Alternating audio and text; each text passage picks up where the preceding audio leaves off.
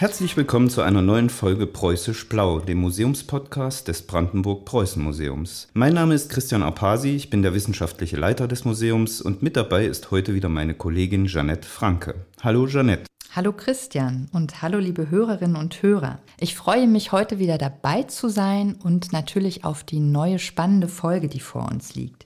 Für alle, die unseren Podcast noch nicht kennen, bei Preußisch Blau geht es vor allem um preußische Geschichte und Geschichten. Und wir werfen immer auch einen Blick über den preußischen Tellerrand hinaus. Denn Preußen war ja ein Staat, der mitten in Europa existierte und Europa prägte und gleichzeitig auch von Europa geprägt wurde. Ja, und als kleinen Bonus für euch, aber natürlich auch für uns, probieren wir ja in jeder Folge ein Getränk, das in, entweder direkt etwas mit dem Thema zu tun hat oder das unserer Meinung nach ganz gut zum Thema passt und über dessen Geschichte wir dann natürlich auch ein bisschen was erzählen. Unser heutiges Thema ist wieder ein sehr preußisches, nachdem wir ja in der letzten Folge etwas allgemeiner auf den Themenkomplex Freizeit und Reisen im 19. Jahrhundert geschaut haben. Es wird heute unter anderem um die viel zitierten und ebenso häufig gescholtenen preußischen Tugenden gehen. Wir haben uns damit ja schon einmal beschäftigt und zwar in der Folge zum Erbe der Preußen. Und in dieser Folge sind wir unter anderem der Frage nachgegangen, was eigentlich preußisch ist, wo preußisches heute noch zu finden ist und wie Preußen uns bis heute prägt oder eben auch nicht prägt. Und dazu, Jeanette, warst du ja mit unserem Kollegen Simon auf den Straßen Neuruppins unterwegs, der preußischsten aller Städte, wie man so sagt, und ihr habt da eine kleine Umfrage durchgeführt. Genau. Für die zweite Podcast-Folge Das Erbe der Preußen haben wir uns auf Spurensuche in Neuruppin begeben und Menschen verschiedener Altersgruppen befragt. Die deutschen oder preußischen Tugenden waren den meisten Menschen bekannt und am häufigsten erhielten wir Antworten wie Ordnung, Disziplin, Sparsamkeit, Pünktlichkeit und auch Fleiß. Und weil diese ominösen preußischen Tugenden so häufig erwähnt wurden, dachten wir uns, wir gehen diesem Mythos mal auf den Grund. Und es ist ja gar nicht so einfach, Mythen auf den Grund zu gehen und deswegen äh, haben wir uns das Verstärkung geholt und unterhalten uns dazu heute mit einem Experten. Also haben Jeanette und ich unsere Aufnahmetechnik eingepackt und uns auf den Weg nach Halle zu Professor Dr. Thomas Müller-Balke gemacht, dem Direktor der Frankischen Stiftungen. Ja, und in diesem Sinne von uns ein ganz herzliches Hallo aus Halle und ein ganz herzliches Willkommen an Herrn Professor Thomas Müller-Balke. Schön, dass wir in Halle sein dürfen. Danke für die gute Idee und herzlich willkommen in den Fränkischen Stiftungen. Ja, vielen Dank. Und ähm, für unsere Hörerinnen und Hörer, die Sie jetzt noch nicht kennen, würde ich Sie einfach mal kurz vorstellen. Professor Thomas Müller-Balke ist Historiker, Autor und Herausgeber zahlreicher Fachpublikationen. Und wie es Christian ja auch schon gesagt hat, ist er Direktor der Frankischen Stiftung in Halle, eine der großen Kultureinrichtungen in Mitteldeutschland.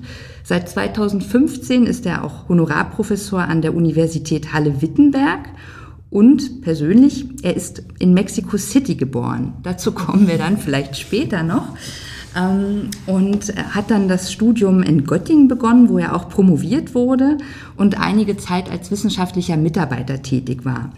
Nach der Wende ist Professor Müller-Balke rübergemacht, allerdings in verkehrte Richtung, also von West nach Ost und war dort seit 1992 als wissenschaftlicher Mitarbeiter bei den Frankischen Stiftungen in Halle tätig.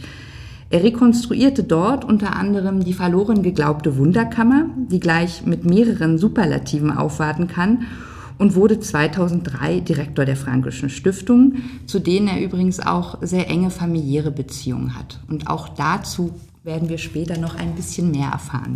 Also das war eine Vorstellung, ähm, die sicherlich nicht vollständig ist, ähm, aber da waren verschiedene Punkte schon drin, die mich äh, brennend interessieren.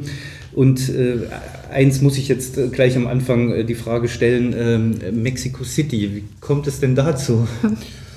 Mein Vater war Auslandspfarrer für die evangelische Kirche in Deutschland und ist 1956 mit seiner Familie, das heißt äh, meiner Mutter und vier klitzekleinen Kindern von Deutschland nach Mexiko gegangen und ich bin dann 1959 noch dazugekommen und habe die ersten sieben Jahre meines Lebens deswegen in Mexiko verbracht. Spannend. Ähm, hat man dann auch die äh, mexikanische Staatsbürgerschaft? Oder? Hat man ja. tatsächlich, muss sich aber dann irgendwann im Laufe seiner Adoleszenz entscheiden, wo man den Wehrdienst ableisten will. Mhm. Und äh, deswegen, ähm, ich habe zwar auch hier in Deutschland dann keinen Wehrdienst abgeleistet, aber ich habe mich dann für die deutsche Staatsbürgerschaft entschieden. Vielleicht jetzt erstmal zum eigentlichen Thema ähm, unserer Folge für euch alle da draußen. Wir möchten uns ja heute mit Professor Müller-Balke über eine Institution und deren Gründer unterhalten, ja, die das Bild, das sich viele Menschen abseits des Militärischen äh, von Preußen machen, entscheidend geprägt hat, auch wenn viele Menschen äh, diese Institution gar nicht kennen, die also irgendwie so ein bisschen im Verborgenen gewirkt hat äh, für uns moderne Menschen. Ähm, das waren die frankischen Stiftungen. Mit den Stiftungen natürlich untrennbar verbunden ist die Person des Gründers, ähm, August Hermann Franke, und natürlich auch die religiöse Bewegung, deren führender Vertreter der August Hermann Franke war, der Pietismus. Äh, Professor Müller-Balke, der Pietismus ist ja ohne Zweifel die wichtigste kirchliche Reformbewegung der frühen Neuzeit. Viele Menschen haben dieses Wort Pietismus, Pietist äh, schon einmal in irgendeinem Zusammenhang gehört und ja, mir scheint es so, als würde dieser Begriff Pietismus ganz ähnlich wie der Begriff Preußen äh, verschiedene Assoziationen oder auch Emotionen auslösen. Na, da schwingt ja vielleicht häufig etwas ja, von, von religiösem Fanatismus, von Spießigkeit, vielleicht auch von Freudlosigkeit mit, also ähnlich wie beim Puritanismus. Ist das wirklich so äh, oder wird dem Pietismus mit solchen Zuschreibungen äh, Unrecht angetan? Ich würde mit fester Überzeugung sagen, dass dem Pietismus hallischer Prägung, wenn wir von der wichtigsten Reformbewegung zwischen Reformation und Aufklärung reden, tatsächlich Unrecht getan wird, äh, wenn man alleine diese Zuschreibung benennt. Aber das hat was damit zu tun, dass der Pietismus in wesentlichen Teilen in der Aufklärung aufgegangen ist und vieles auch von der Aufklärung vorweggenommen hat oder, oder ähm, vorausgedacht hat. Und es ist ja immer so, dass die Beta-Version gegenüber der Alpha-Version am allerkritischsten ist. Ja. Und da wir heute bis heute durch und durch von der Aufklärung geprägt sind, vermeintlich vollkommen von unserer Vernunft gesteuert, um nur ein Beispiel zu nennen, was gar nicht so sein kann und so ist, ist auch diese Zuschreibung auf den Pietismus und dieser Blick auf den Pietismus durch die Aufklärung geprägt und ist sicherlich zu einseitig, denn je stärker man sich mit dem, was der hallische Pietismus auf die Beine gestellt hat, befasst, desto mehr ähm, gewinnt man der Erkenntnis, dass es sich äh, ganz im Gegenteil nicht um eine weltabgewandte, sondern um eine weltoffene Bewegung gehandelt hat von, von Menschen, die als überzeugte Christen in ihrer Zeit angetreten sind, um die sozialen Missstände mit beheben zu helfen. Also wirklich zeitlos modern und ähm, die deswegen die Ärmel hochgekrempelt haben und sich umgeschaut haben, wo sie mit anpacken können. Die also keineswegs nur abgewandt im stillen Kämmerlein in der, in der Ecke gesessen haben und in der Bibel gelesen und sich gegenseitig mit frommen Liedern beglückt haben, sondern die auf der Basis eines unerschütterlichen Glaubens gesagt haben, was kann ich als Christ heute tun, um die Gesellschaft mit verbessern zu helfen. Äh, vielleicht mal für unsere Hörerinnen, die den Begriff Pietismus, äh, die damit auch gar nichts anfangen können. Ähm, kann man das in fünf, sechs Sätzen äh, auf eine kurze Definition zusammen? Also was ist der Pietismus? Ich will es mal versuchen. Der, der Pietismus ist äh, eine Reformbewegung, die zunächst innerhalb der evangelisch-lutherischen Kirche in der zweiten Hälfte des 17. Jahrhunderts losgeht.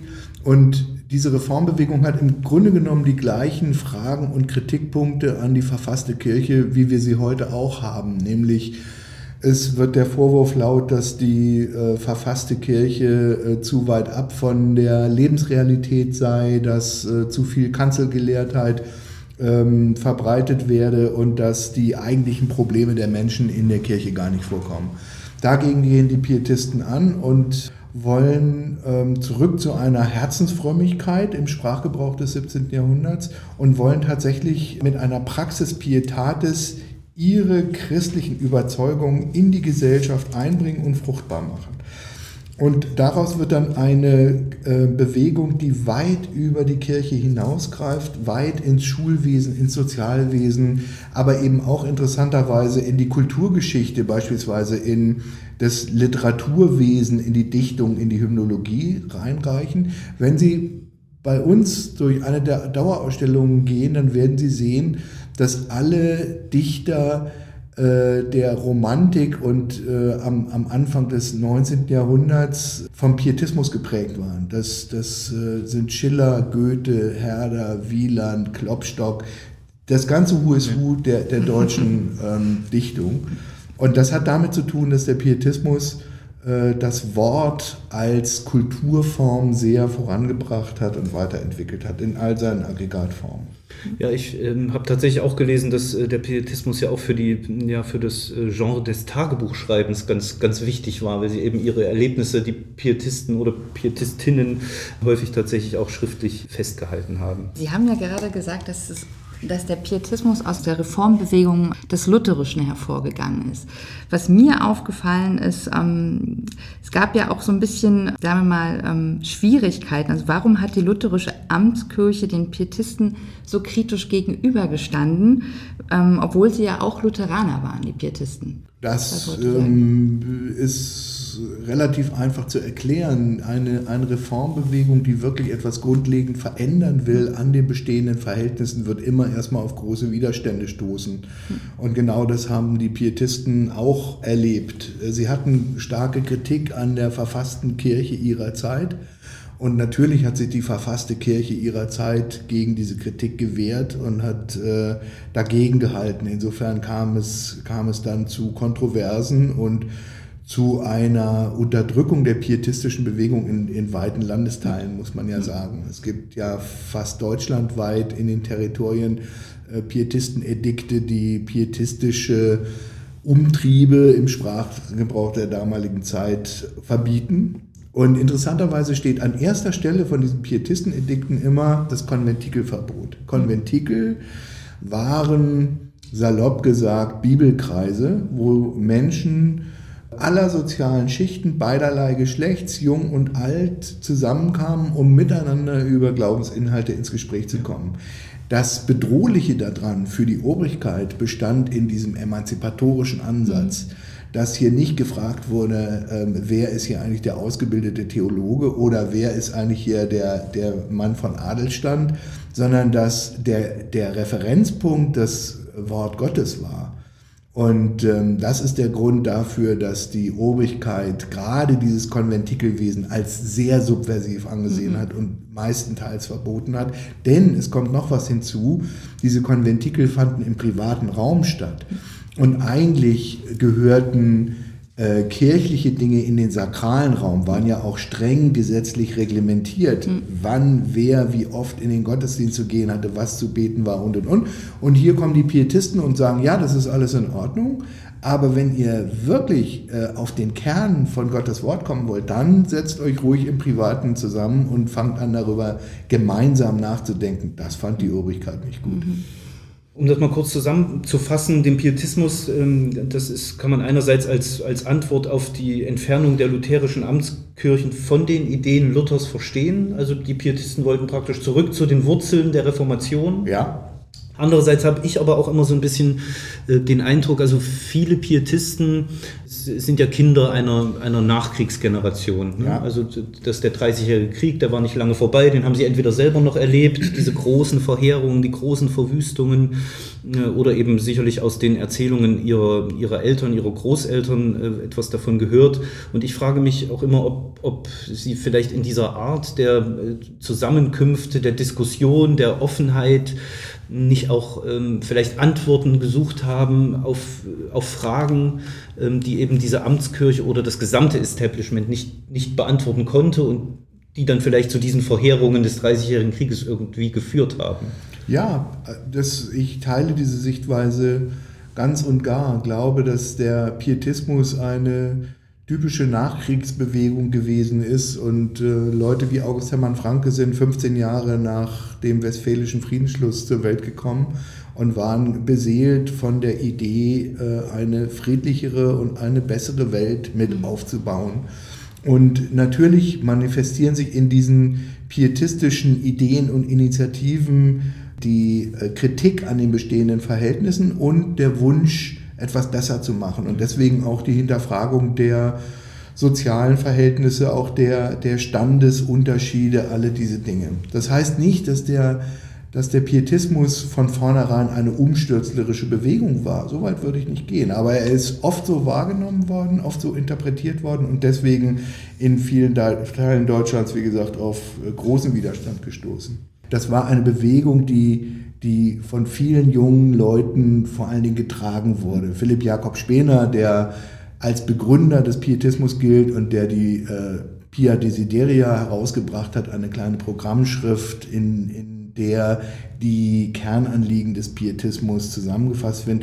Der war schon etwas älter, aber August Hermann Franke kam als junger Mann an der Universität mit, der, mit dem Pietismus in Berührung und ähm, seine Kommilitonen und Mitstreiter waren ungefähr in seinem Alter. Also war, man, man, muss sich das wirklich als eine Bewegung von jungen Leuten mhm. vorstellen, die dann ja in unterschiedliche Richtungen sich auch ausgebreitet hat. Es gibt ja nicht nur einen Pietismus. Es gibt den Pietismus hallischer Prägung, äh, der dann sehr stark ähm, auch mit Preußen affiliiert war, aber es mhm. gab eben auch den Herrnhuter Pietismus, es gibt dann den süddeutschen Pietismus, der durch die Hallenser angestoßen wurde, der ja bis heute aber lebendig ist und den wir heute oft vor Augen haben, wenn wir von Pietisten reden, dann sind das die, die, ähm, die, die Neupietisten, die in Süddeutschland auch noch sehr lebendig wirken ähm, und die aber nur in begrenztem Maße mit dem zu tun haben, was hier die Frankischen Stiftungen verkörperten.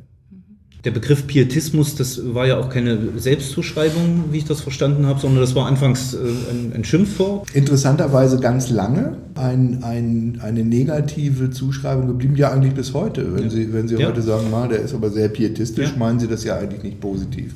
Und Sie haben das ja eingangs auch äh, zu Recht gesagt, welche Zuschreibung man mit dem Pietismus verbindet. Und die Pietisten selber haben dann ein bisschen auch damit gespielt. Aber es ist im 18. Jahrhundert tatsächlich so, dass, dass es äh, ganz stark eine negative Zuschreibung ist und bleibt.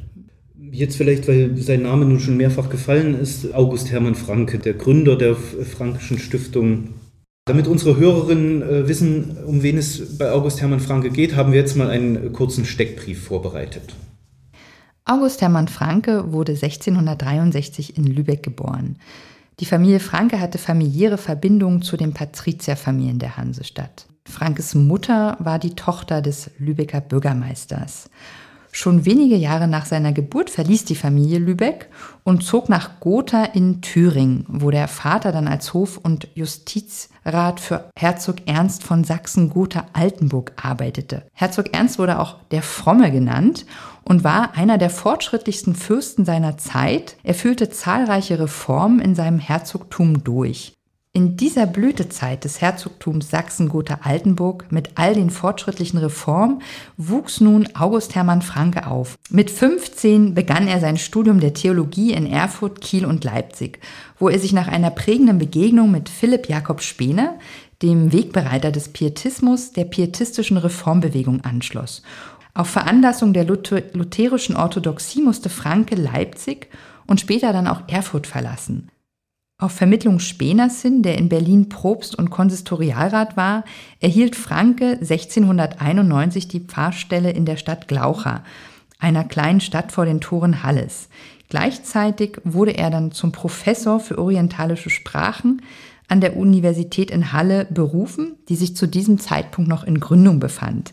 In Halle wirkte er als Pfarrer und Universitätsprofessor und war auch erster Direktor der Glaucharischen Anstalten, die er über drei Jahrzehnte bis zu seinem Tod im Jahr 1727 leitete.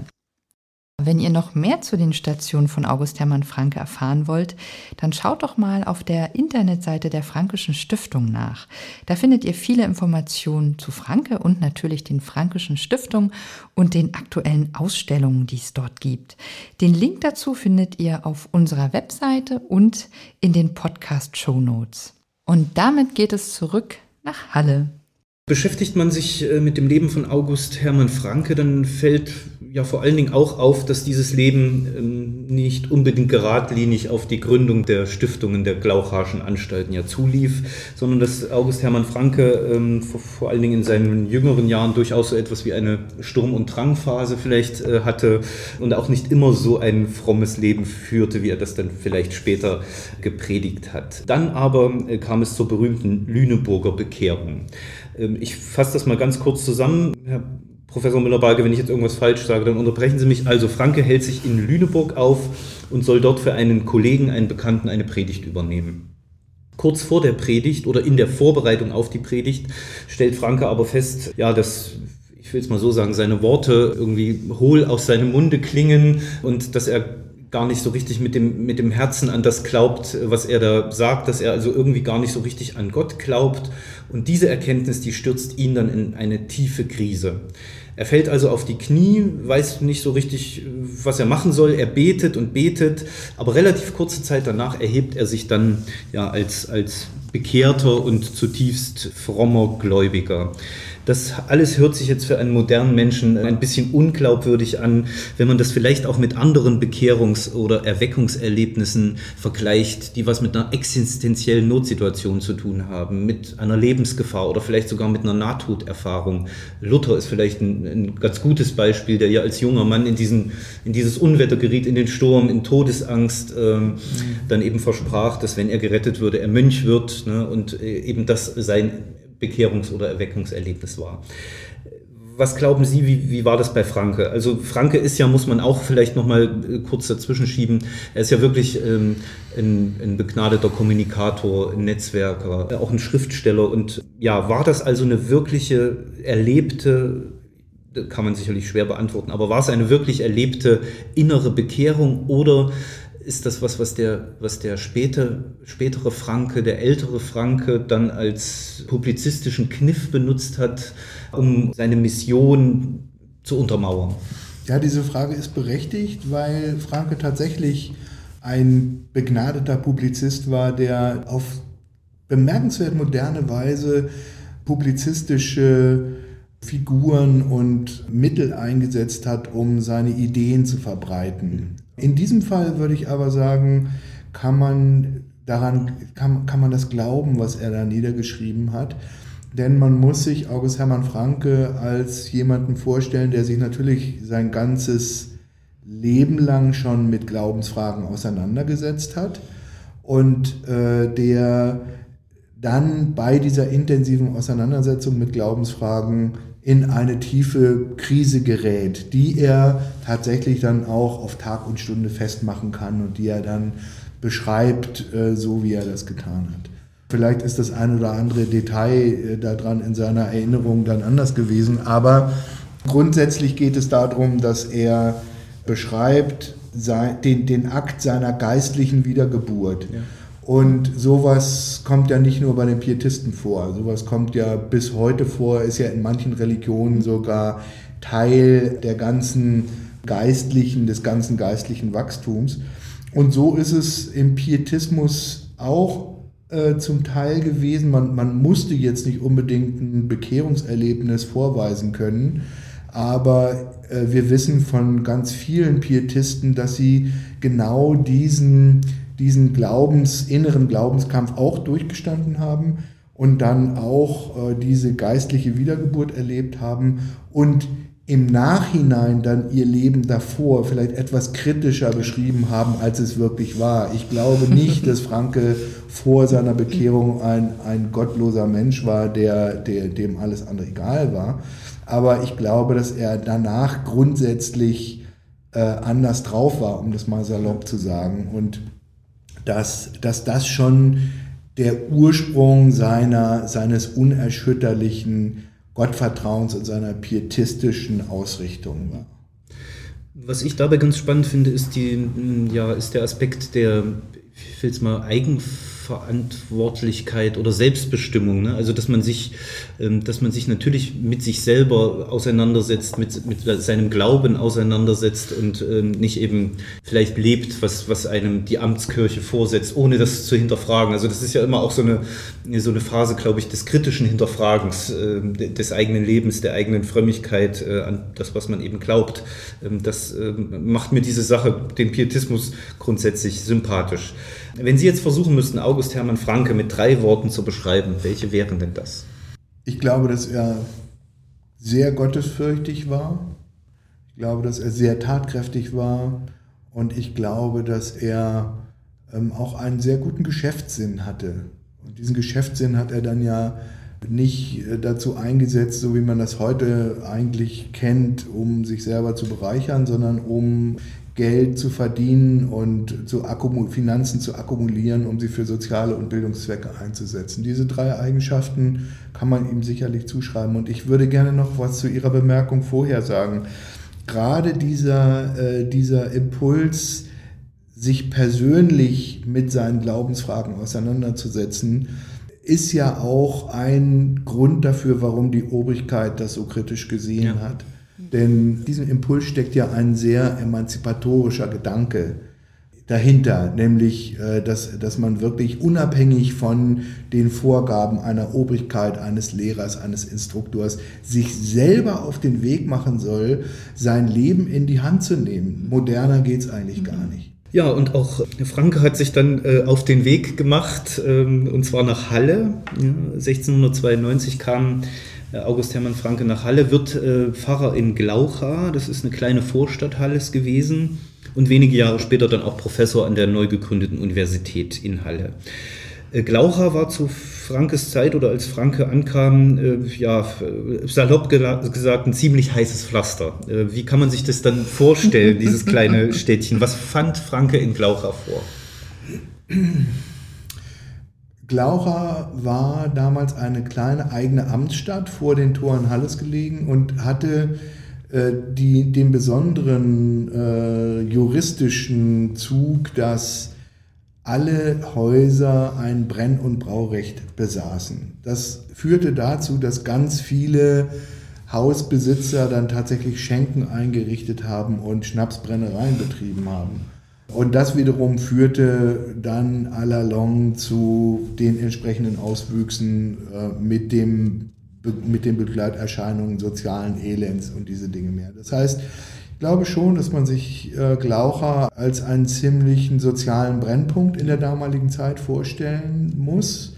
Und äh, da es natürlich noch keine sozialen Sicherungssysteme gab wie heute, waren am Ende dieser, dieser, äh, dieser sozialen Missstände immer die Kinder mhm. und schlimmstenfalls Kinder äh, aus kaputten Familien oder aus zerbrochenen Familien, wie auch immer, also elternlose Kinder. Und das ist genau der Grund, warum August Hermann Franke sich dann zunächst einmal der elternlosen Kinder, also der Waisenkinder annimmt.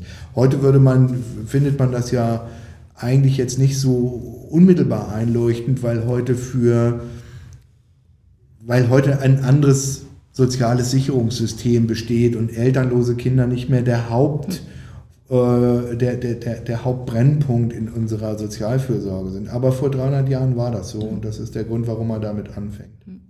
Und angefangen hat ja dann auch alles mit einer Spende von vier Talern und 16 Groschen die äh, über die Franke sagte, das ist ein ehrlich Kapital, davon muss man etwas Rechtes stiften.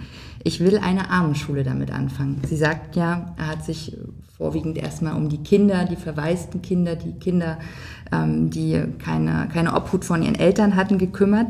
Und aus dieser ersten Spende hat er dann ja eben in, in Glaucha diese Armenschule gegründet, zuerst für neun Kinder. Und äh, im Laufe der Zeit, also wenige Jahre, baut er daraus eine re regelrechte Schulstadt aus äh, mit mehreren tausend Einwohnern. Wie ist ihm das gelungen?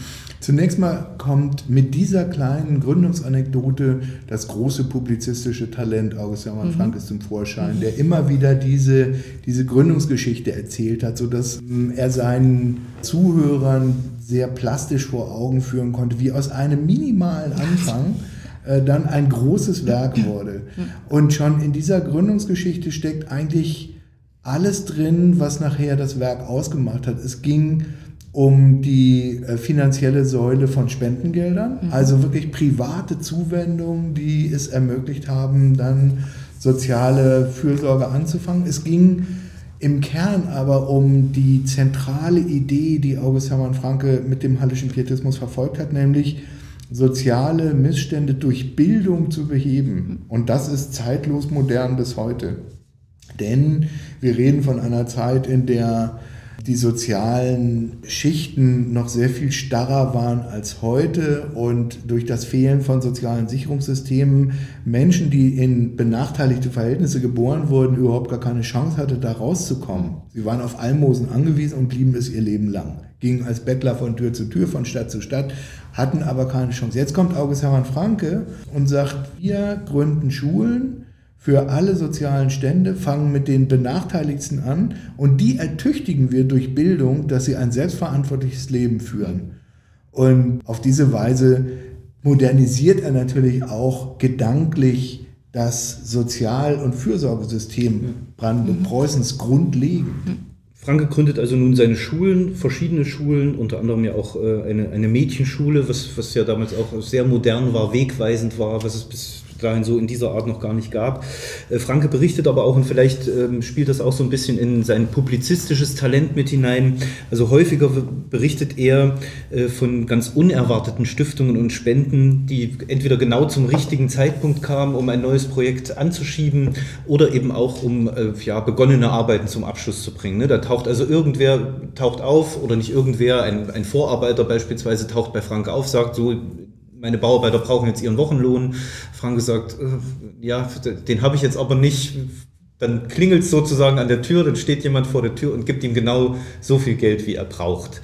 Also auch hier einerseits publizistisches Talent sicherlich, aber äh, was, was ich vielleicht auch daraus lese, ist, hatte Franke eine, eine, eine Strategie, also so eine Gesamtstrategie oder ist das so, so schrittweise, so Stück für Stück äh, immer wieder was dazugekommen?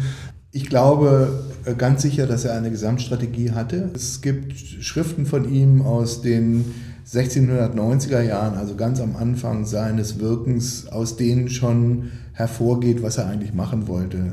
Äh, nämlich genau diese, dieser Kerngedanke, ähm, Verbesserung der Gesellschaft durch, durch Bildung für alle.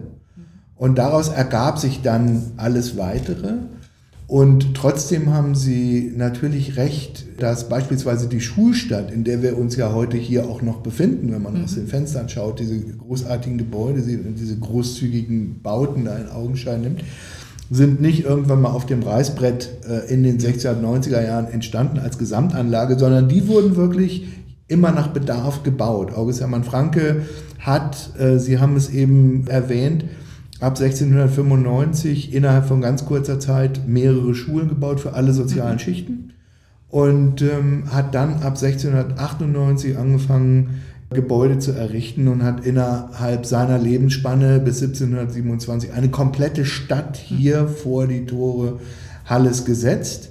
Und ähm, diese Gebäude sind in ihren Kubaturen, in ihren Traufhöhen, äh, Fürsthöhen, in ihren ganzen, in ihren ganzen Materialitäten sehr unterschiedlich, was darauf verweist, dass August Hermann Franke immer je nachdem, wie viel Geld er gerade hatte, je nachdem, wie viel Möglichkeiten, Bauleute äh, und infrastrukturelle äh, Voraussetzungen er hatte, eben Häuser gebaut hat, wie es, wie es gerade ging.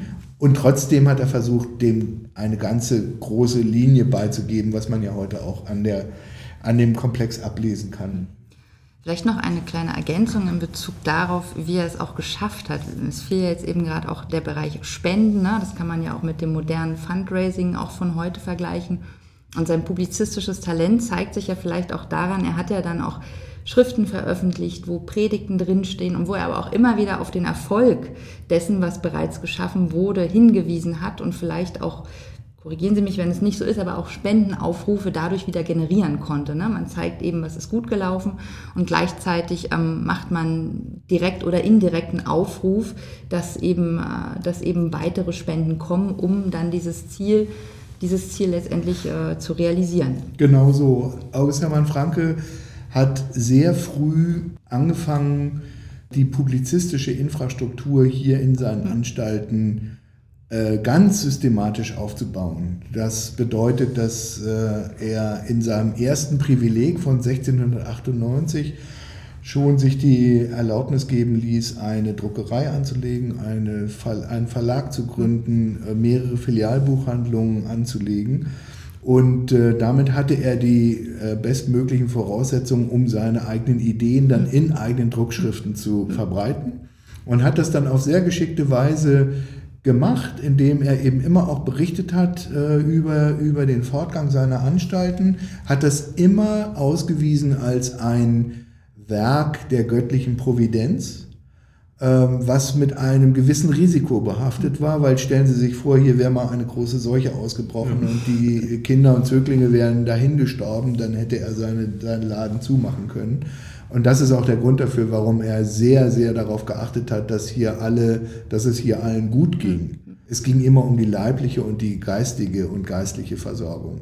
Aber diese publizistische Schiene hat von Anfang an eine zentrale Rolle gespielt und hat dann dazu geführt, da haben Sie vollkommen recht, Frau Franke, dass äh, immer mehr Leute sich ihm auch zugewandt haben und von seinen Ideen gehört haben und dann gesagt haben, das muss man unterstützen. Und äh, das ging ja so weit, dass er von seinen Förderern nicht nur Geld bekommen hat, sondern alles, was sie besaßen, haben sie ihm zum Teil hinterlassen. Mhm. Bibliotheken, Immobilien, mhm. Geschmeide, diese Dinge mehr.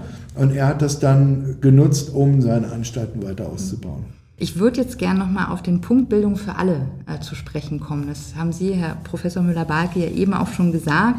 Ähm, Franke hat versucht, in seinen Anstalten, in den frankischen Stiftungen, dass jeder eine breit gefächerte Bildung erhalten kann, die auf die individuellen Bedürfnisse der Einzelnen zugeschnitten ist, unabhängig von Herkunft und sozialem Status oder Geschlecht. Er hat das ja sehr geschickt gemacht. Also er hat ja mit den Armen angefangen, ähm, hat die Waisenschule gehabt, er hat sich natürlich auch an den Adel gerichtet, dadurch hat er natürlich auch dann wieder eine Finanzquelle gehabt. Jetzt von mir nochmal die Frage, wie funktionierte das eigentlich ganz praktisch? Wie sah der Alltag der Kinder in der Schulstadt auf? Wie war das organisiert? Ein, ein wesentliches Merkmal ähm, bestand darin, dass diese Schulen, die er hier auf dem Gelände von 16 Hektar Größe, Klammer auf, dieses Gelände konnte er in relativ kurzer Zeit äh, äh, zusammenkaufen, weil auch in dem bereits erwähnten Gründungsprivileg ein Vorkaufsrecht für alle Grundstücke und Immobilien in der, in der Umgegend äh, ihm zugesprochen wurde.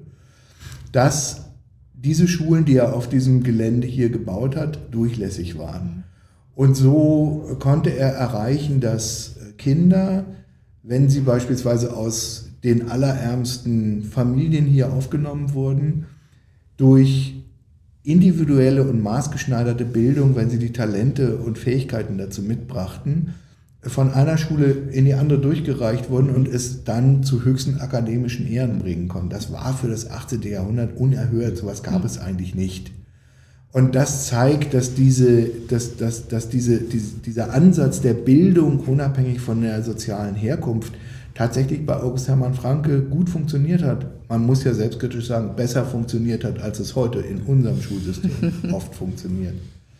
Und wie muss man sich das Leben hier in den Anstalten vorstellen? Nun ja, es haben hier zu den Blütezeiten bis zu 3000 Menschen gelebt, davon zweieinhalbtausend äh, Kinder und Jugendliche. Da können Sie sich vorstellen, dass da auch immer Stimmung in der Bude war und dass auch immer Probleme zu lösen waren und dass die Kinder nicht nur äh, fromm äh, in den Schulbänken gesessen haben, sondern da ging auch viel zu Bruch und da war auch viel Lärm und Streiterei und so manches Kind ist hier natürlich auch relegiert worden von den Anstalten. Das Interessante ist ja, wir haben dicke Matrikelbücher im Archiv, wo wir tatsächlich über jedes Waisenkind und nicht nur die, aber bei den Waisenkindern besonders ausführlich, von 1695 bis 1948 alle Lebensdaten gesammelt haben. Äh, eine Kollegin hat das mal genannt, Kurzbiografien in Tablettenform, wo äh, bei Aufnahme eines Kindes also erstmal festgestellt wurde, Name, Herkunft, Familien, äh, Familienzusammenhänge, Beruf des Vaters, und dann ging es weiter, dann wurde das Kind examiniert. welch, was, was kann es in Geografie, was kann es in Englisch, in Latein. Und dann eine, eine Besonderheit des äh, frankischen Schulsystems wurde es in eine bestimmte Fachklasse getan. Das heißt nicht so wie wir heute Schule betreiben, je nach Alter bin ich in einer bestimmten Klasse, sondern je nach Fähigkeit sitze ich in Geografie in der dritten Klasse, in Latein in der vierten Klasse und in Deutsch vielleicht muss ich ganz von vorne anfangen. Und auf diese Weise schmiegte sich das Bildungsangebot um das Individuum herum. Und dann wurde in die Matrikel weiter eingetragen, welche Schullaufbahn dieses Kind durchlaufen hat. Und dann kam eine Zeile Vater, also Schicksal.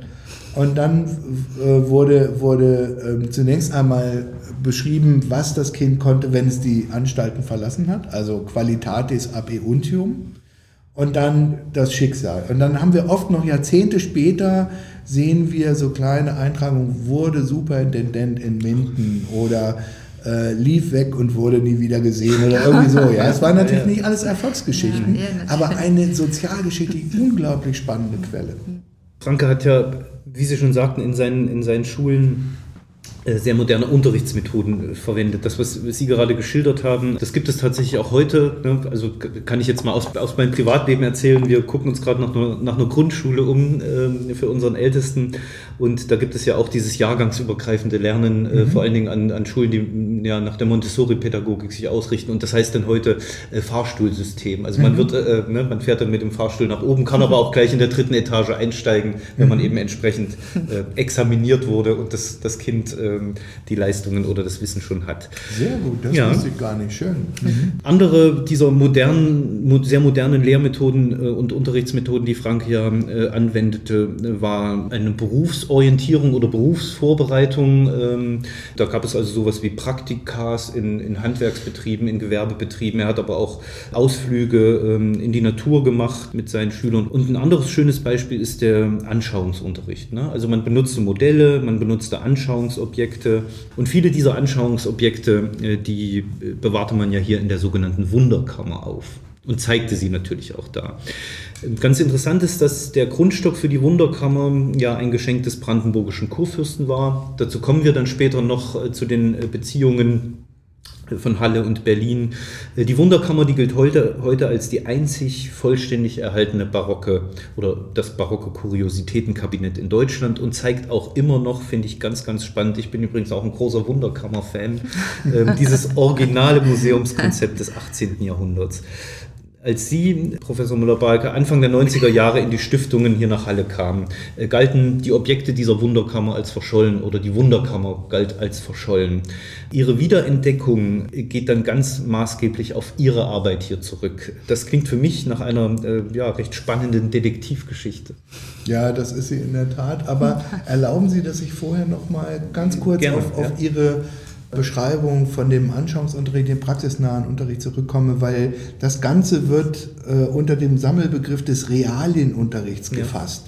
Und das äh, sind tatsächlich diese beiden Ebenen, die Sie, die Sie völlig richtig beschrieben haben, nämlich einmal praxisnahe Ausbildung und einmal Anschauungsunterricht. Das war etwas Neues, ähm, geht auf Amos Comenius zurück, also nicht alles, was August Hermann Franke hier gemacht hat, war nagelneu. Er hat immer auch über den Tellerrand geguckt und ge ge geschaut, wo er sich Ideen und Anregungen holen kann. Aber daraus hat er ähm, hier den Grundstock für das Realschulwesen in Deutschland gelegt. Das muss man sich klar machen. Und da spielt die Wunderkammer eine ganz zentrale Rolle, denn diese Kunst- und Naturalienkammer war in ihrer Zeit gar nicht so etwas Besonderes. Wir können alleine in Halle etwa ein Dutzend solcher Sammlungen nachweisen, Anfang des 18. Jahrhunderts.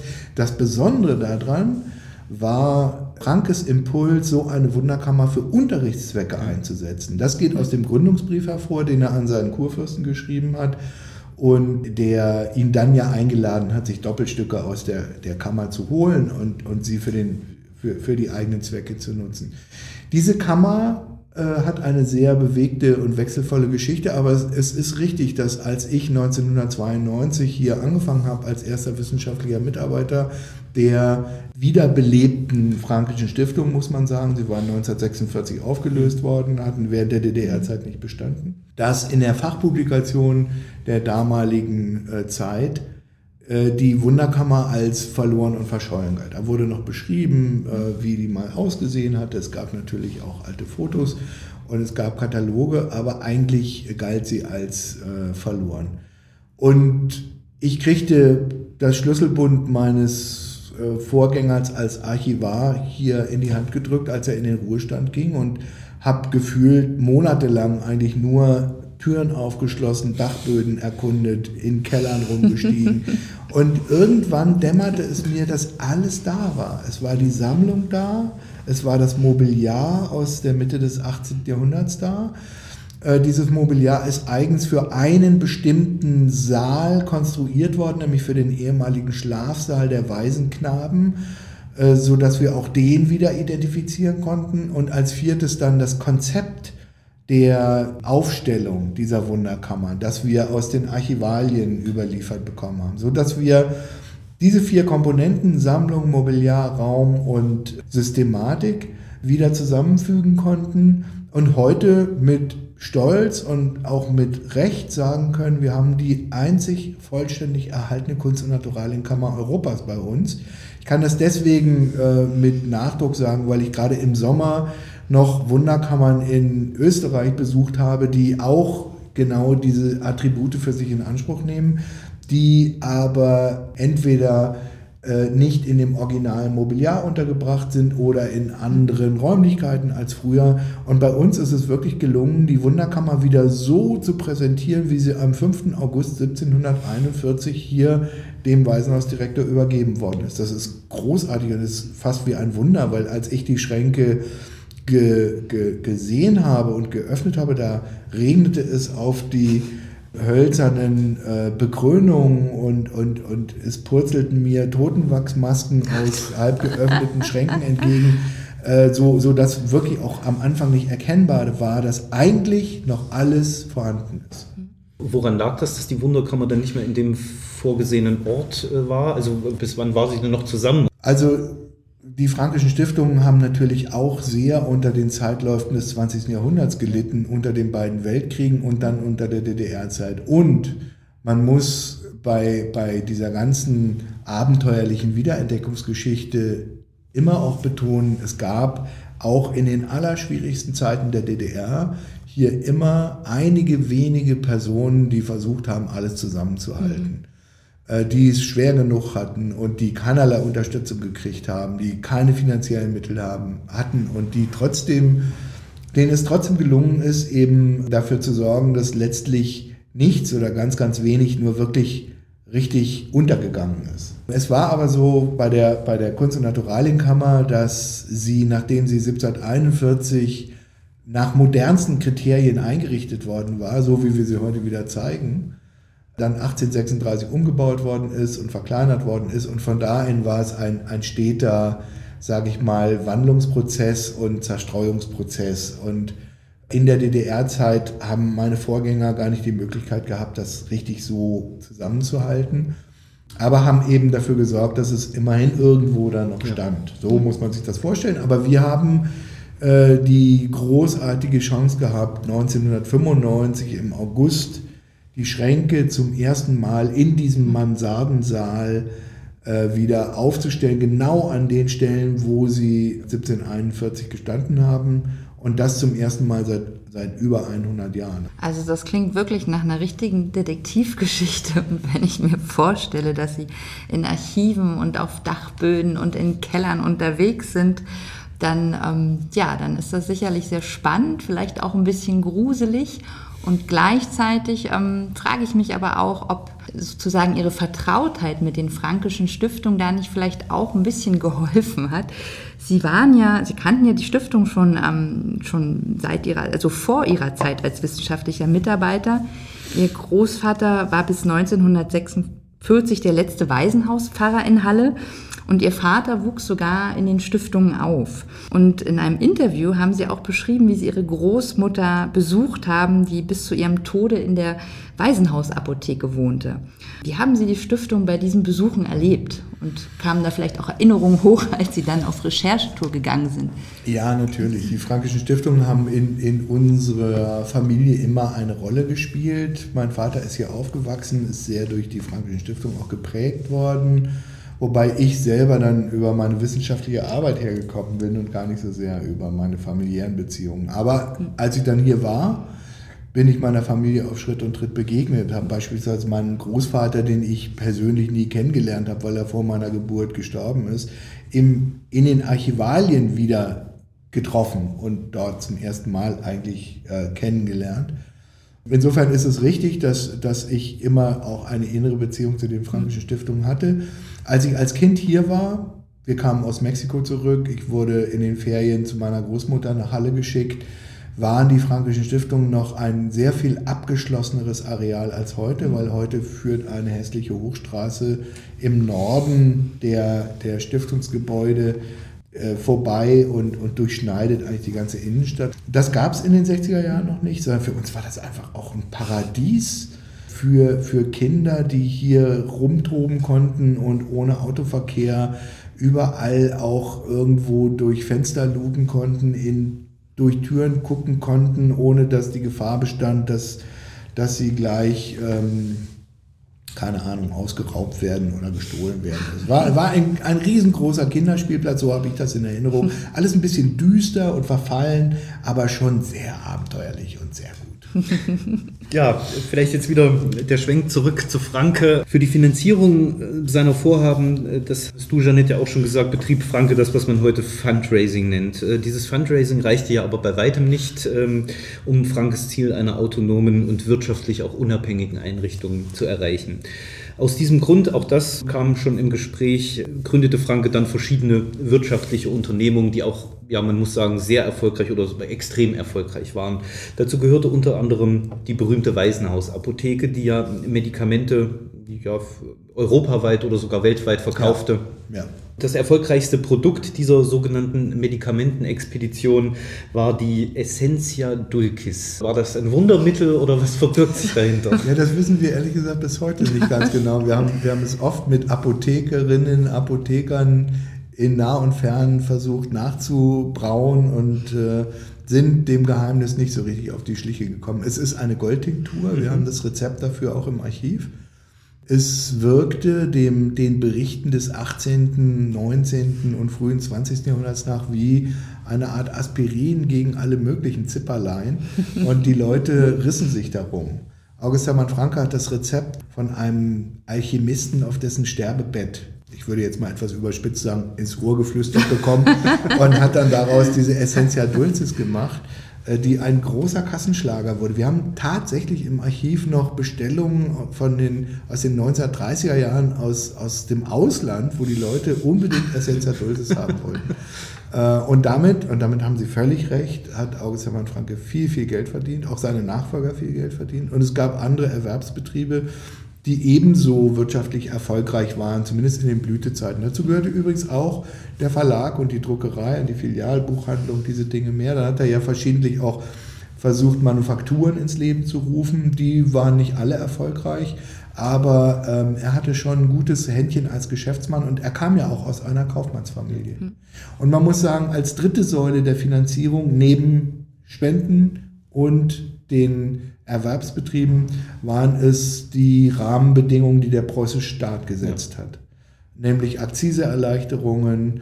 Ähm, er konnte äh, Lehrjungen, waren es ja, ausbilden, ohne, äh, ohne durch diese starren Zunftbestimmungen zu gehen.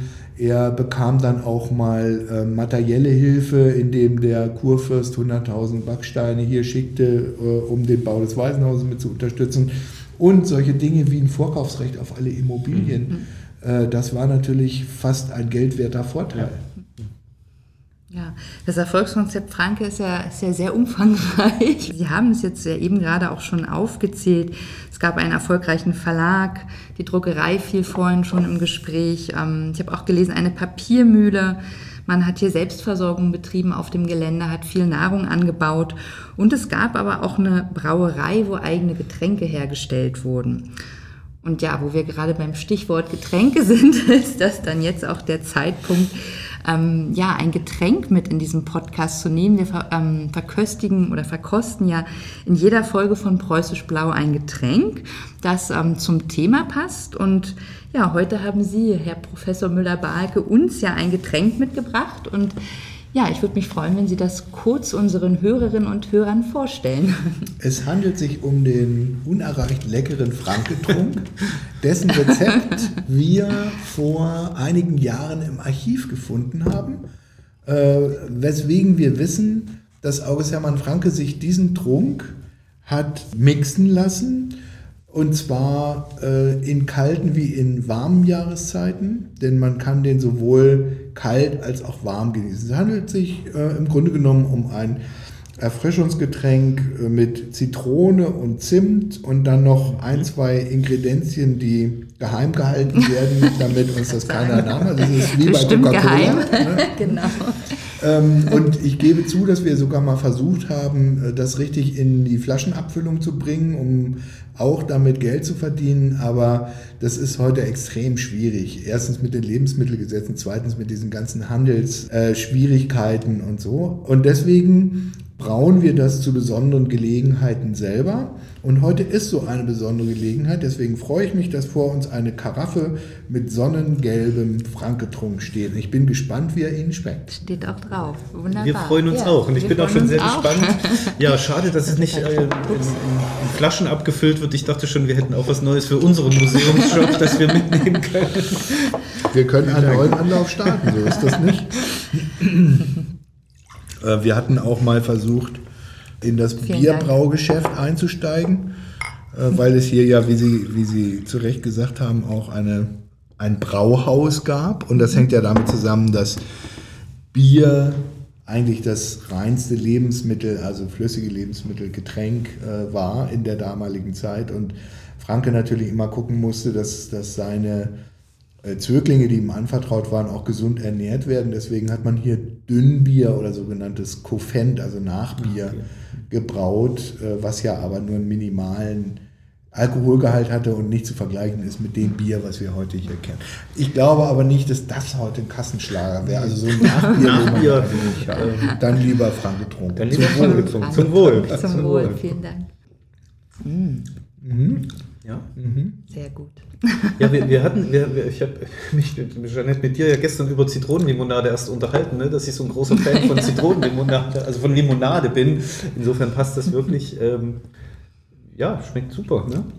Ja, je nach, je nach Tagesstimmung derjenigen, die das zusammenbrauen, ist es mal saurer und mal nicht.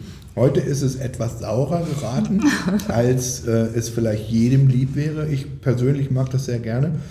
Es ist natürlich bemerkenswert, dass im 18. Jahrhundert Zitronen äh, da drin sind. Das, das zeigt aber, dass August Hermann Franke es sich durchaus auch gut gehen lassen konnte. Das war, er war auch kein weltabgewandter Mucker und Ducker, sondern es gibt auch Berichte, dass er Ausfahrten gemacht hat und dass er dann irgendwie auch mit seinen Leuten gut gegessen hat und so. Ich glaube, er war kein großer Spaßvogel. Ja. Ich habe nirgendwo gehört, dass er mal in großes Lachen ausgebrochen wäre.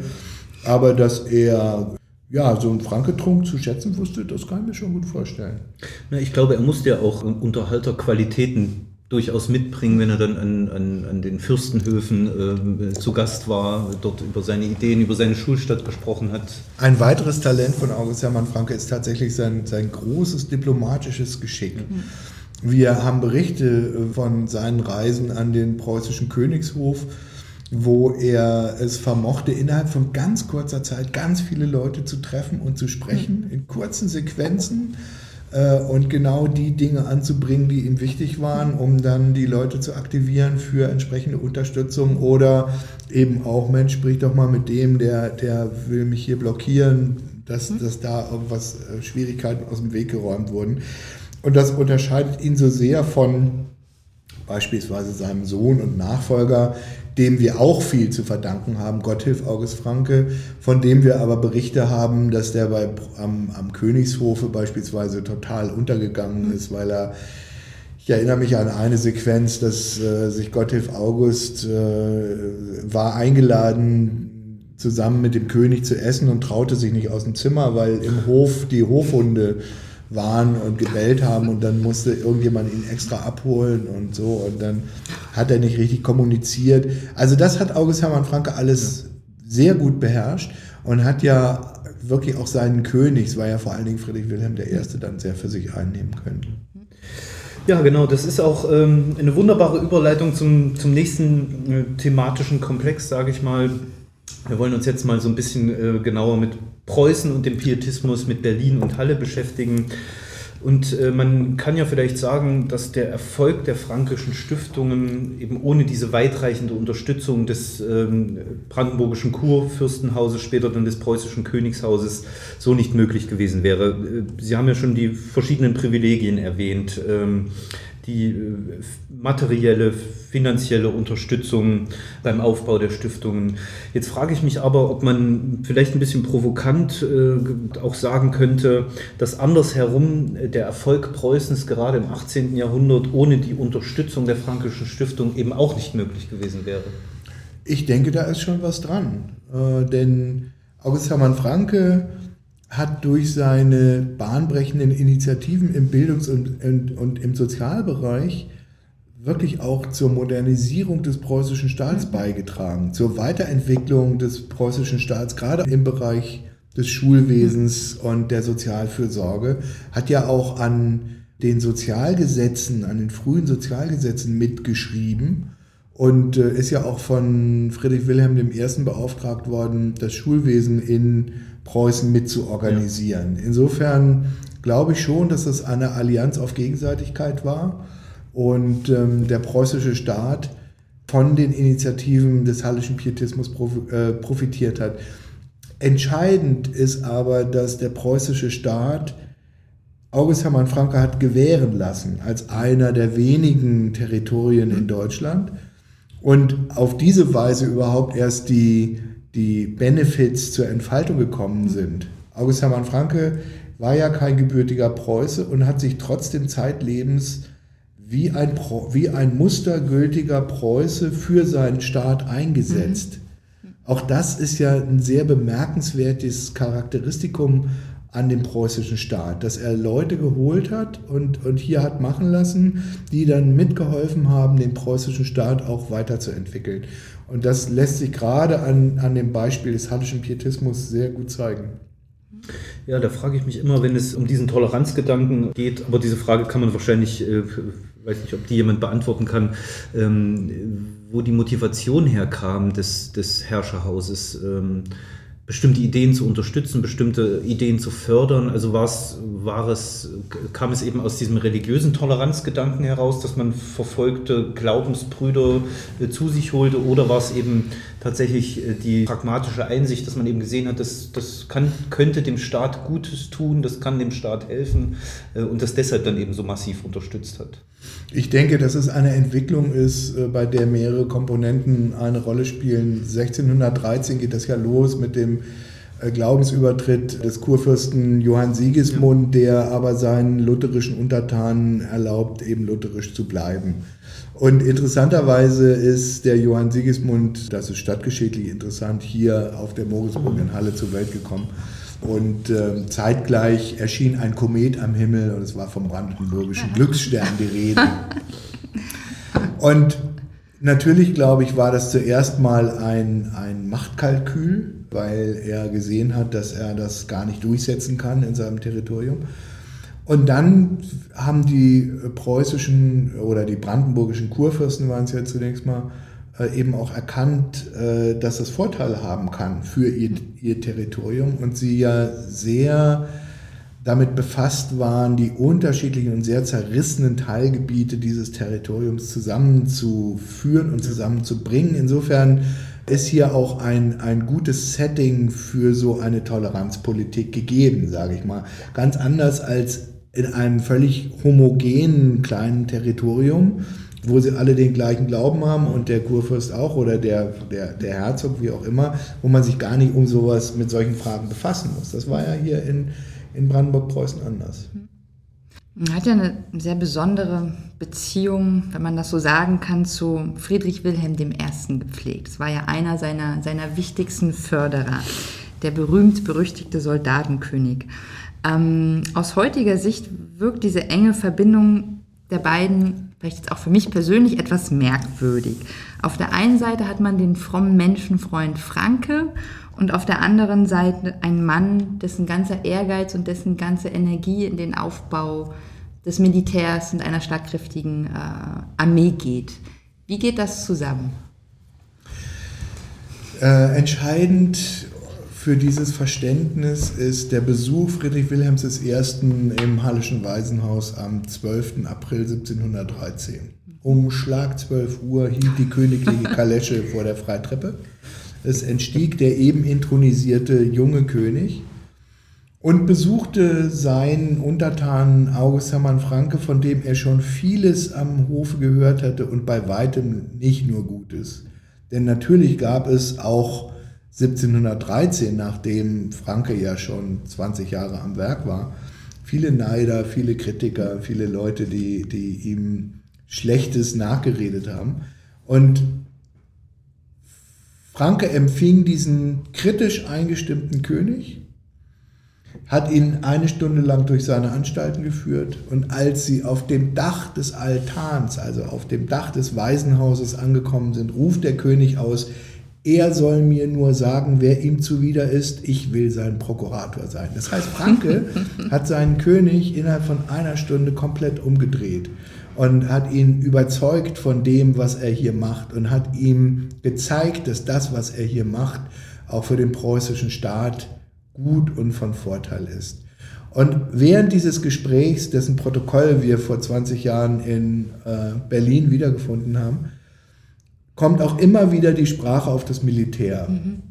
Und da scheiden sich die Geister der beiden Männer. Das ist unübersehbar. Ranke weicht aus, wenn der König fragt, ja, hält er hier nicht die jungen Männer vom Militär ab oder macht er ihnen nicht weiß, dass das Militärische gefährlich ist? Und Franke windet sich ein bisschen. Und an irgendeiner Stelle, die ich besonders markant finde, sagt er ein bisschen ironisch, Majestät, ich habe mehr Freunde unter den Militärs als unter den Theologen. Und so war es ja auch. Äh, man denke nur an Karl Hilbrand von Kannstein, einen mhm. ganz wichtigen preußischen Militär, der, der hier mit seinem gesamten Kapital geholfen hat und, und, und.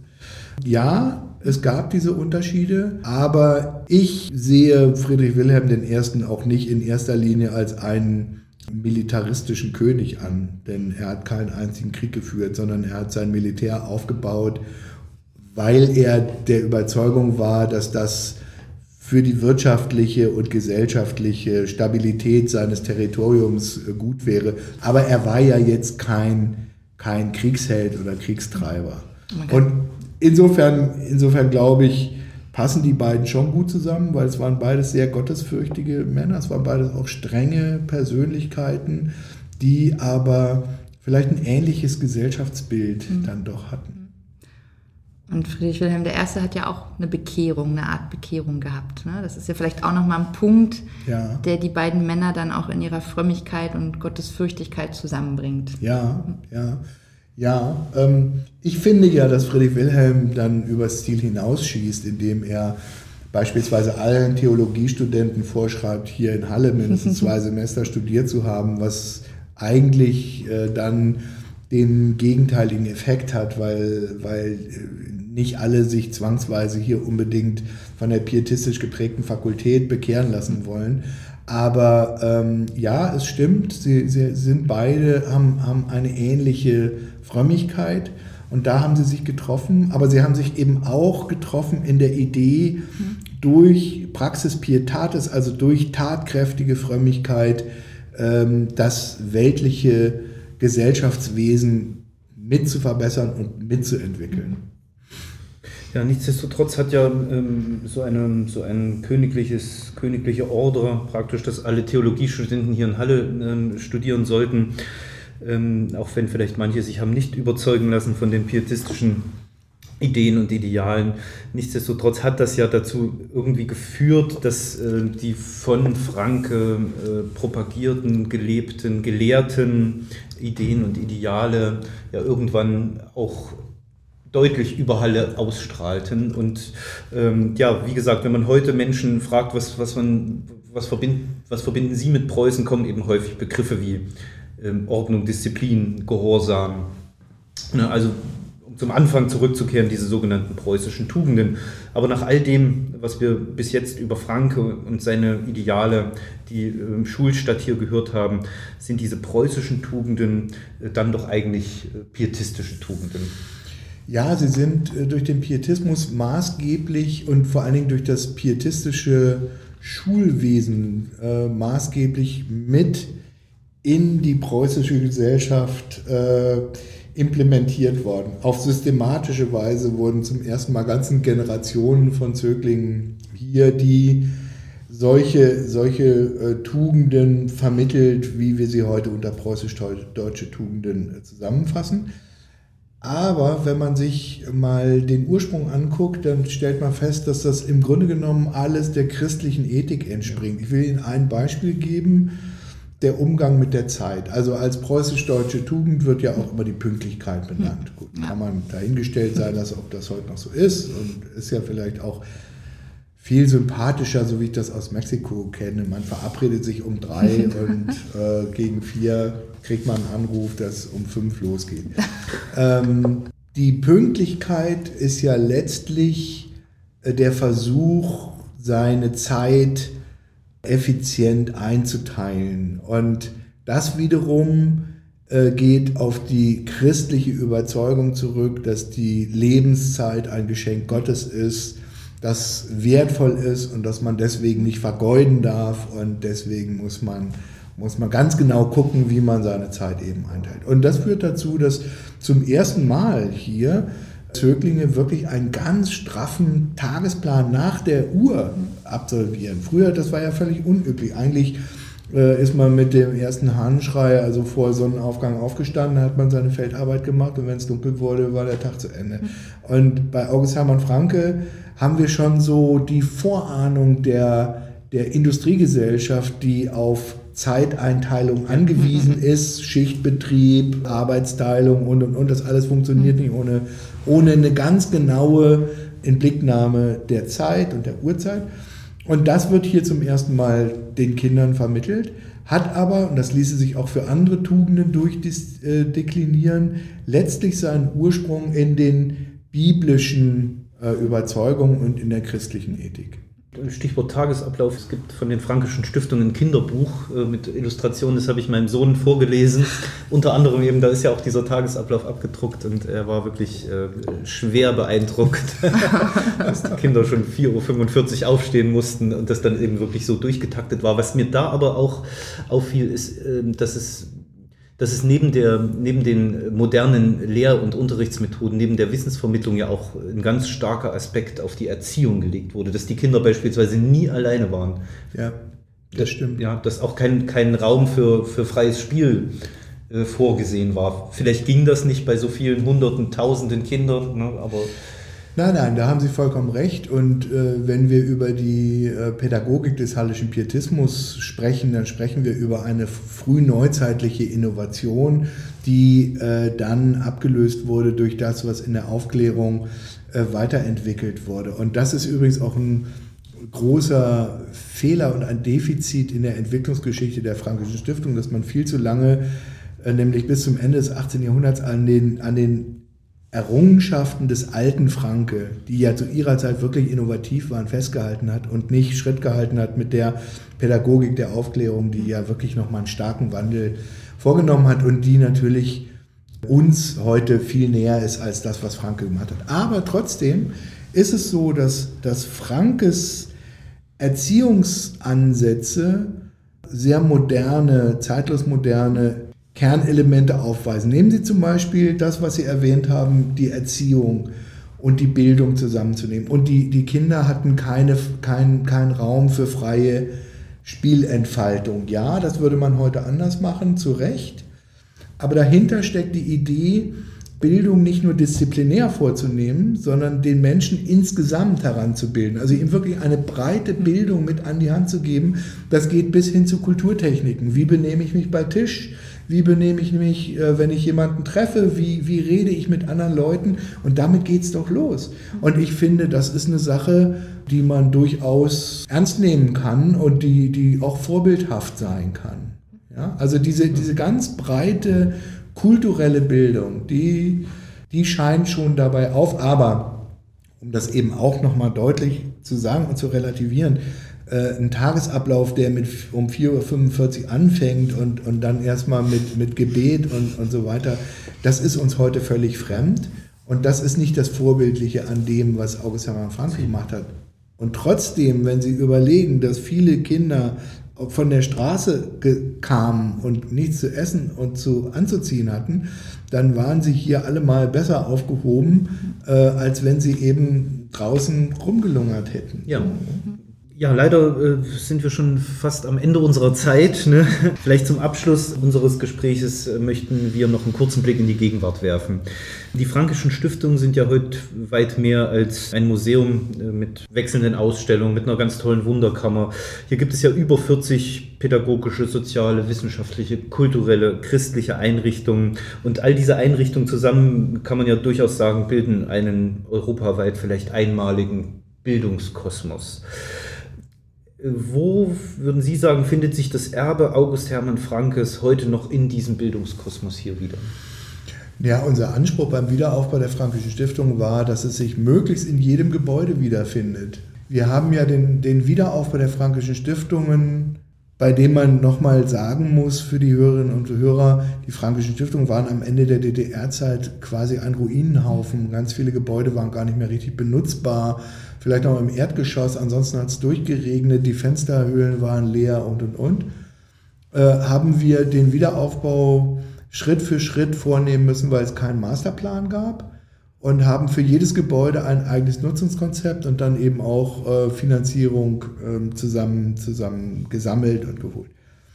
Und bei jedem Gebäude haben wir immer darauf geachtet, zu sehen, dass ein Stück der Stiftungstradition wieder mit neuem Leben erweckt wird. Deswegen haben wir heute vier Regelschulen auf dem Gelände. Wir haben zwei komplette Fakultäten der Universität auf dem Gelände und zwar keine beliebigen, sondern die Theologie, weil Franke Theologe war und die Erziehungswissenschaften, weil Franke eben großer Pädagoge war. Und angegliedert an die Pädagogik äh, sind dann die staatlichen Prüfungsämter, sind weitere Zentren für Bildungsforschung und, und, und. Und so muss man sich das vorstellen. Das heißt, ich denke, dass in ganz vielen Gebäuden und hinter ganz vielen Fenstern und Türen hier auf dem Stiftungsgelände sich die Ideen und Traditionen aus Hermann Frankes wiederfinden in einer modernisierten Form. Wir sind immer, wenn, wenn wir darauf angesprochen werden, antworten wir, wir sind keine Pietisten, wir sind Pietismusforscher, aber wir sind Leute, die von der Modernität August Hermann Frankes Ideen und Initiativen überzeugt sind, genauso wie wir vieles Positive ja auch an der preußischen Geschichte finden können, bei aller Kritik. Und äh, wir sind der Überzeugung, dass man viele Dinge von August Hermann Franke in die Gegenwart übertragen kann und unter zeitgemäßen Umständen mit neuem Leben erfüllen kann und wieder fruchtbar machen kann für die Gesellschaft. Ja, Franke ist ähm, immer noch sehr modern und aktuell. Und Sie haben es ja gerade beschrieben, dass sich Frankes Erbe einerseits äh, an der Gebäudestruktur, die äh, erhalten wurde in den frankischen Stiftungen, widerspiegelt, andererseits natürlich aber auch an den gesellschaftlichen Themen, die Sie, die Sie ähm, zum Ausdruck der, der Stiftungsarbeit machen. Da haben wir einmal die gesellschaftliche Teilhabe, die Bildung und auch die Demokratie.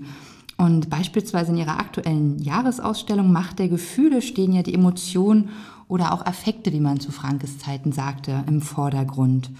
Und ähm, wenn wir von Gefühlen sprechen, wie fühlt man sich denn als Nachfolger Frankes? Es ist wunderbar, dieses Amt ausfüllen zu dürfen und es ist wunderbar, eine Institution leiten zu dürfen, die, die letztlich ja wirklich immer schon den Anspruch gehabt hat, etwas Gutes zu bewirken für die Gesellschaft. Und wir haben so viele Entfaltungsmöglichkeiten heute in, unserem, in unserer Institution, im sozialen, im wissenschaftlichen, im kulturellen.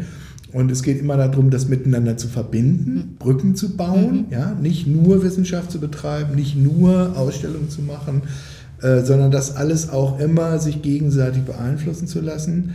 Aber ähm, abgesehen von den vielen schlaflosen Nächten, wenn die Finanzierung fehlt oder irgendwelche Dächer undicht sind oder sonstige Probleme herrschen, äh, ist das der schönste Job, den man sich vorstellen kann. Nein, es ist kein Job, es ist ein Amt, es ist eine Freude und es ist äh, großartig, Direktor der Frankischen Stiftung sein zu dürfen. Und hier mit einem großartigen Team die ganzen Stiftungen weiterentwickeln zu können. Hoffentlich zum Wohle der Gesellschaft. Ja, das war, würde ich sagen, ein passendes Schlusswort. Ähm, lieber Professor Müller-Balke, wir danken Ihnen sehr für dieses äh, gute, informative Gespräch und natürlich auch die Zeit, die Sie sich für uns genommen haben. Vielen Dank. Ja. Sehr, sehr gerne. Vielen, vielen Dank. Und damit, ihr Lieben, sind wir wieder zurück in Wustrau. Wir hoffen, für euch war unser Ausflug nach Halle ebenso aufschlussreich wie für uns. Wenn ihr mal in der Nähe von Halle sein solltet, äh, nehmt euch bitte die Zeit und schaut euch unbedingt die Frankischen Stiftungen an. Das lohnt sich wirklich. Aktuell könnt ihr euch unter anderem die Jahresausstellung Macht der Emotionen anschauen und natürlich auch einen Blick in die berühmte Wunderkammer werfen oder euch die äh, ebenso berühmte Kulissenbibliothek anschauen. Das Gespräch mit Professor Müller-Balke war übrigens der Auftakt, also ich hoffe, es war der Auftakt einer ganzen Reihe von Gesprächen zu verschiedenen Themen der preußischen Geschichte, die wir in Zukunft mit Expertinnen und Experten führen werden. Ja, wenn euch unser Podcast gefällt, äh, abonniert ihn bitte, teilt ihn mit allen, die ihr kennt, empfehlt uns weiter. Läutet Glocken, verteilt Sterne, äh, was auch immer.